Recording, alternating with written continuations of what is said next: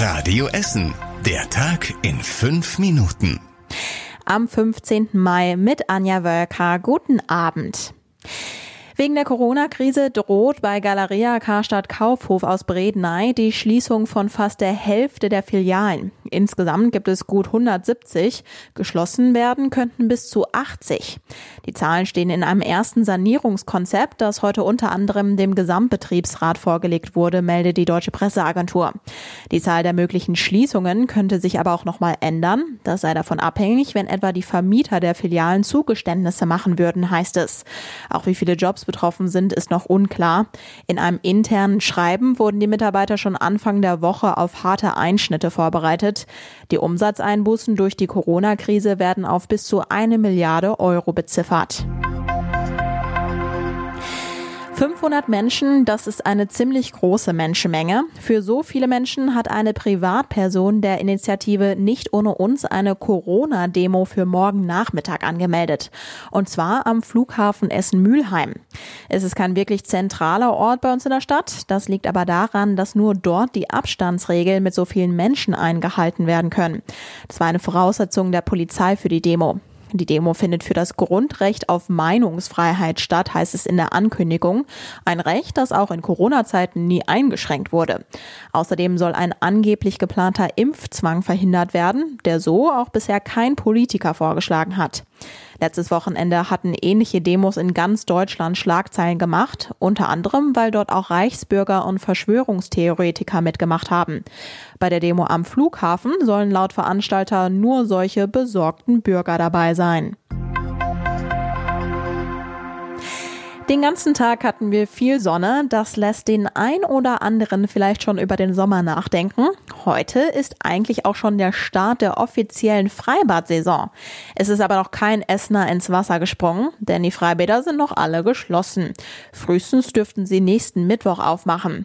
Jetzt hat sich allerdings etwa das Freibad in Steele schweren Herzens auch dazu entschlossen, diese Saison komplett zuzubleiben, denn die Corona-Auflagen seien einfach nicht umsetzbar in dem kleinen Bad.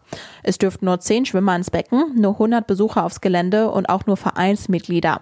Und auch die müssten die Schwimmmeister nach zwei oder drei Stunden bitten zu gehen. Da sei der Ärger doch vorprogrammiert. Auch das Werkschwimmbad auf Zollverein bleibt zu, weil es zu klein ist. Schwimmen könnt ihr dann hoffentlich in den nächsten Monaten im Freibad Hesse in Delwig. Das will vor Pfingsten wieder öffnen. Die Stadt hat das Grugerbad, das Freibad in Kettwig und das Oststadtbad bereits vorbereitet für die Saison. Es gibt aber noch keinen genauen Öffnungstermin. Die Stadt will noch ein Konzept vorbereiten, wie denn die Corona-Regeln umgesetzt werden können. In der Corona-Krise sollen die Essener Gastronomen jetzt finanzielle Unterstützung von der Stadt bekommen. Und zwar mit den Gebühren der Außengastronomie. Die Gastronomen sollen bis Ende diesen Jahres nur die Hälfte zahlen müssen.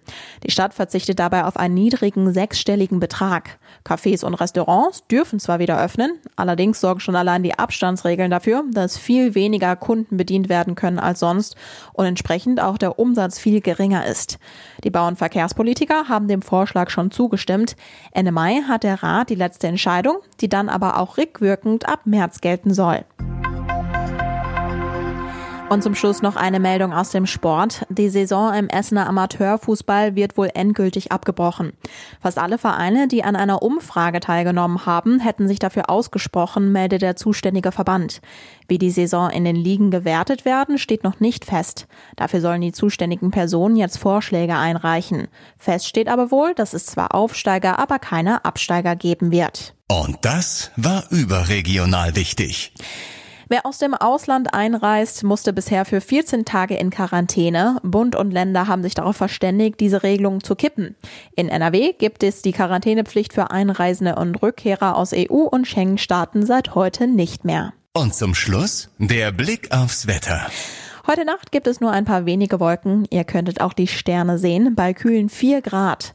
Morgen gibt es zwischendurch Sonne, aber auch immer wieder ein paar Wolken. Es bleibt überwiegend trocken bei 18 Grad.